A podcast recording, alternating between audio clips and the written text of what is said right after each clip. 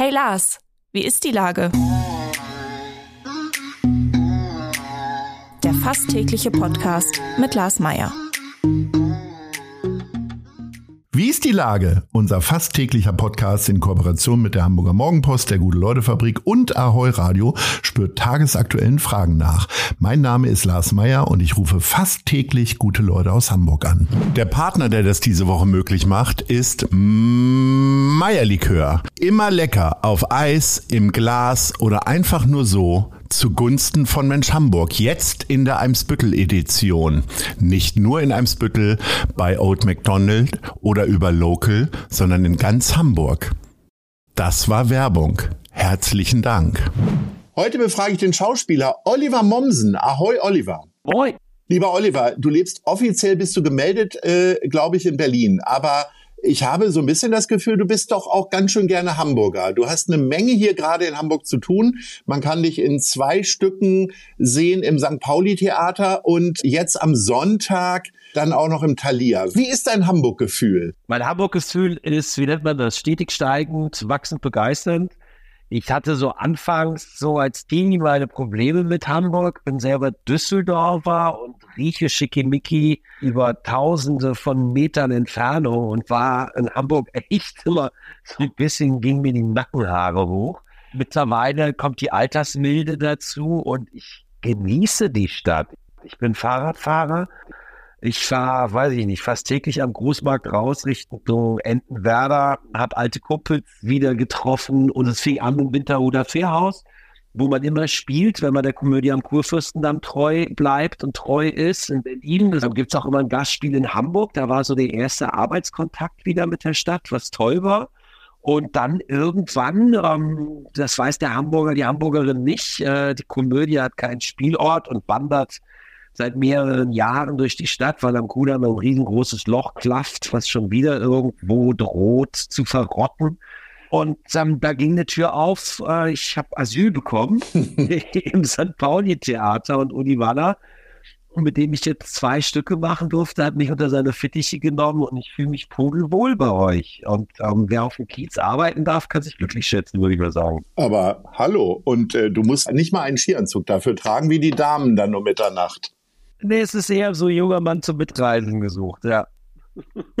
Das perfekte Geheimnis ist ja fast schon ein Dauerbrenner. Ich hatte das große Glück, es im letzten Jahr zu sehen und ich kann auch jedem Theatermuffel, ich bin ja auch mehr Theatermuffel, als dass ich Theatergänger bin, Warum? sehr empfehlen, das perfekte Geheimnis anzugucken. Naja, also ich bin auch ganz gerne mal zu Hause. Äh, es ist ein bisschen Bequemlichkeit. okay. Aber ich rede gerne über Theater und äh, das perfekte Geheimnis kennen vielleicht ein paar Leute aus dem Film, aber äh, die Inszenierung im St. Pauli Theater macht so viel Spaß, dass ich sogar vorhabe, im Dezember nochmal hinzugehen. Äh, die wenigen, die es jetzt noch nicht gesehen haben, äh, denen erzähl doch mal ganz kurz davon. Wir spielen die Vorlage des italienischen Original und das Ganze ist ja eine riesen Erfolgsgeschichte, weil es wurde bis hin nach Korea, ich glaube mittlerweile, lass mich keine Zahlen nennen, da bin ich, äh, das wirst du nachher noch merken, nicht der Vollprofi für, aber es ist unendlich oft verfilmt worden. Es ist eine ganz einfache Geschichte. Freunde treffen sich zum Abendessen und irgendwann sagt die Frau des Gastgebers, in dem Fall meine Frau, gespielt von Anne Weber, wie wäre es denn, wenn wir alle unsere Handys auf den Tisch legen und alles lesen, alles anhören, alles angucken, was da während unserem Abendessen ankommt. Natürlich erstmal so, nee, das ist überhaupt keine gute Idee. Meine Figur findet das überhaupt nicht lustig. Andere verstecken sich so ein bisschen, aber es gibt kein Zurück mehr. Die Dinger liegen auf dem Tisch. Und nach und nach macht es Pin, Patch, Ploing und Ping und das ist dramaturgisch so gut gestrickt, dass es harmlos anfängt und nachher steht kein Stein mehr auf dem anderen. Und ich glaube auch jede Zuschauerin und jeder Zuschauer überlegt danach nochmal ganz genau, Moment mal, was habe ich eigentlich auf dem Gerät? Es ist super geschrieben, es verkauft sich in alle Länder. Uli hat das ähm, mit einem echt spielwütigen Ensemble super schön auf die Bühne gebracht. Weil du sagtest, du würdest nochmal kommen. Ich hatte jetzt Leute, die waren am Anfang da und es hat sich verändert. So ein Abend lebt ja. Das ist zwar ein wir, wir arbeiten auf Verabredung, aber zum Beispiel Stefan Grossmann, ähm, der bei uns am Anfang noch sehr harmlos gespielt hat, dreht so dermaßen auf, das Publikum feiert. Also die Dynamiken haben sich nochmal verändert. Es ist viel mehr so Interaktion auch unter den Schauspielerinnen und Schauspielern. Ähm, gibt viele kleine Geschichten, wo wir vorher noch so bisschen aufgeregt waren bei der Premiere und den ersten Aufführungen. Wir haben sehr zueinander gefunden, sind jetzt gerade aus Bozen von einem tollen Gastspiel gekommen, heiß wie Frittenfett. Und ich glaube, es lohnt sich nochmal die Dezemberrunde zu sehen. Ach, ganz herrlich. Aber vorher sehen wir dich Anfang Dezember, nämlich am kommenden Sonntag im Thalia Theater. Um 11 Uhr, ein bisschen eine ungewöhnliche Zeit, aber es geht auch um ein sehr ungewöhnliches, spektakuläres Projekt. Es heißt Tatort Mittelmeer. Es hat einen sehr ernsten Hintergrund. Auf einem Sonntag kann man ganz viele Tatortkommissarinnen und Tatortkommissare auf einer Bühne sehen. Erzähl mal, was passiert am Sonntag im Thalia Theater um 11 Uhr. Naja, Ernst ist ja zum Beispiel nicht so meine Hauptdisziplin, aber in der heutigen Zeit muss auch irgendwann auch in der Unterhaltungsbranche, und das habe ich mir ganz oben auf die Fahne geschrieben, will alle unterhalten, ich will niemanden belehren und ich will niemanden irgendwie schockieren, aber es geht einfach nicht nur mit Unterhaltung. In dem Falle geht es darum, was passiert im Mittelmeer. Wie viele Menschen sterben? Was für Schicksale stecken dahinter? Wie ist die Situation? Mittlerweile ist es so, dass es jetzt ähm, einen Gesetzentwurf gibt, wo die zivile Seenotrettung mit bis zu zehn Jahren Gefängnis bestraft werden kann. Es sind absurde Situationen im Mittelmeer und ich bin definitiv weit entfernt davon zu sagen, ich wüsste, wie es geht. Aber eins ist mir definitiv klar und so hat mich auch die Aktion SOS Mediterranee bekommen.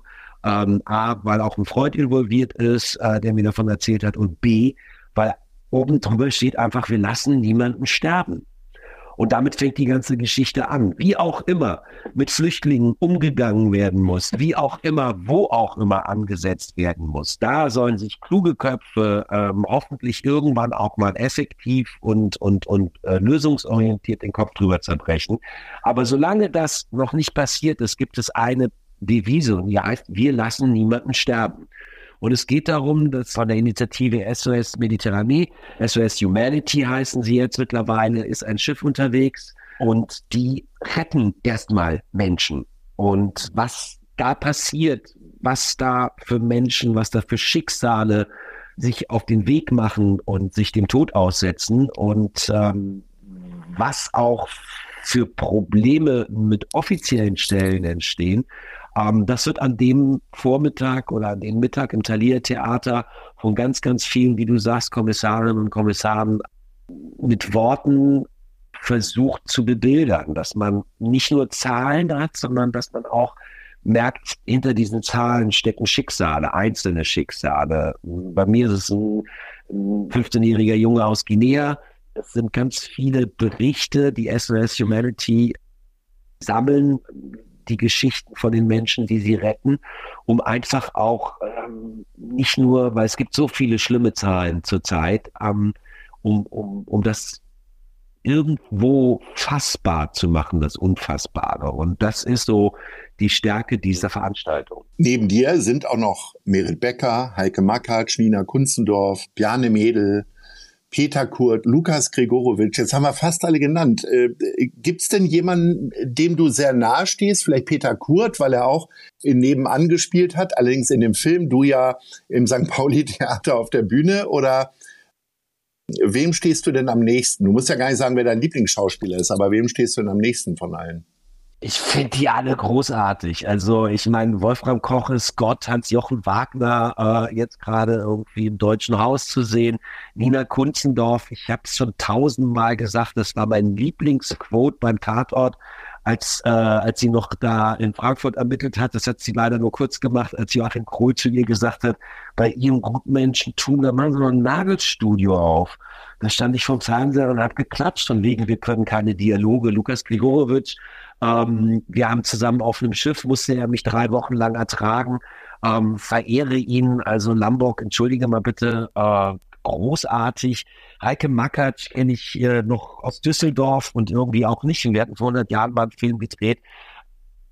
Name it. Also es ist wirklich, äh, als ich gelesen habe, in, in, in, in Merit Becker ist für mich sobald Merit auftritt, ist Poesie im Raum. Bjarne Mädel ist äh, neben Sebastian Betzel, der auch äh, im perfekten Geheimnis mitackert, ähm, der Minimalist der Nation und wird jetzt auch Regie. Ich habe mich sofort bewerben. Ähm, ich habe jetzt bestimmt zwei vergessen. Aber nichtsdestotrotz, mit so viel Spaß, mit der man dann auf der Bühne ist, ich sag mal, das springt ja aufs Publikum über und deswegen kann ich überhaupt nicht nachvollziehen, es gibt noch Karten, Leute, und deswegen sollten wir auf jeden Fall alle dafür sorgen, dass diese tolle Aktion unterstützt wird. Selbstkulturmuffel wie ich werden da am Sonntag um 11 Uhr sitzen. Das heißt, ihr werdet äh, immer wieder von den Schicksalen äh, berichten. Was muss denn eine Aktion haben, damit du deinen Namen hergibst? Also in diesem Fall ist dir das offensichtlich sehr leicht gefallen. Du bist in deiner Lieblingsstadt in Hamburg und du hast offensichtlich alle deine Lieblingskolleginnen und Kollegen versammelt. Äh, gibt es sonst so ja, ich bin ja schon länger dabei. Ich bin schon länger dabei. Also das ist jetzt ein Teil. Ähm, ich konnte, ich konnte schon bei bei bei zwei Quizzen, also da konnte ich ein bisschen ähm, Geld äh, äh, erquatschen und erraten. Ähm, es ist wirklich, also ich bin ich bin für die einfachen Dinge zu haben. Und wenn mir jemand sagt, wir lassen niemanden sterben, wie ich eingangs versucht habe zu erklären, die Konsequenzen darum und, und, und, und was und wie und, was das mit sich und so weiter und so fort, ist mir in dem Fall erstmal egal, aber wir lassen da niemanden liegen. Und ähm, mit jemandem, dem ich vertraue, einen Freund, der eben ähm, bei SOS Humanity auch, auch, auch, auch mit äh, irgendwo ähm, zu den, zu, den, zu den wichtigen Leuten gehört, da weiß ich dann auch, das hat Hand und Fuß und dann hasse mich. Also mich kriegst du mit den einfachen Sachen. Ähm, wenn es komplex und kompliziert wird oder wenn ich denke so, wow, da will irgendjemand so ein Potpourri an, an, an, an Promis haben oder so, dann renne ich in die entgegengesetzte Richtung. Aber wenn es, wenn es mich packt. Und das ist einfach, ich wiederhole mich, wir lassen niemanden sterben. Was gibt es da noch für eine Frage? Klar, wo soll ich unterschreiben? Also mein Nice in dieser Woche steht fest. Das wird der Sonntag um 11 Uhr im Thalia Theater. Was ist denn dein Nice? Oder Scheiß? Also was läuft denn aktuell gut bei dir oder in der Stadt Hamburg? Was hast du dir überlegt? Also ich finde, ähm, das ist jetzt keine Lobhudelei, aber frag mich mal, wie nice ich es finde, dass die Menschen wieder ins Theater gehen. Dass wir mit unserer Arbeit, dass wir den Leuten jetzt zum Beispiel beim perfekten Geheimnis oder bei Nebenan war es so vor zwei Jahren, ähm, dass wir zum ersten Mal, da war die Pandemie ja wirklich noch so, dieses Tuch klebte noch über jedem drüber, jeder hatte furchtbare Sachen erlebt.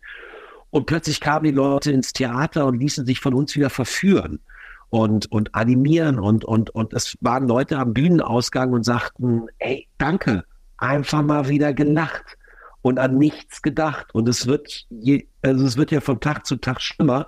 Um da irgendwo die Unterstützung vom Publikum zu bekommen und zu sagen, pass mal auf, eure Kunst tut uns gut. Und genauso ging es mir, als ich dann im Schauspielhaus das Schloss gesehen habe oder jetzt eben diese großartige äh, äh griechische äh, Saga, die da läuft.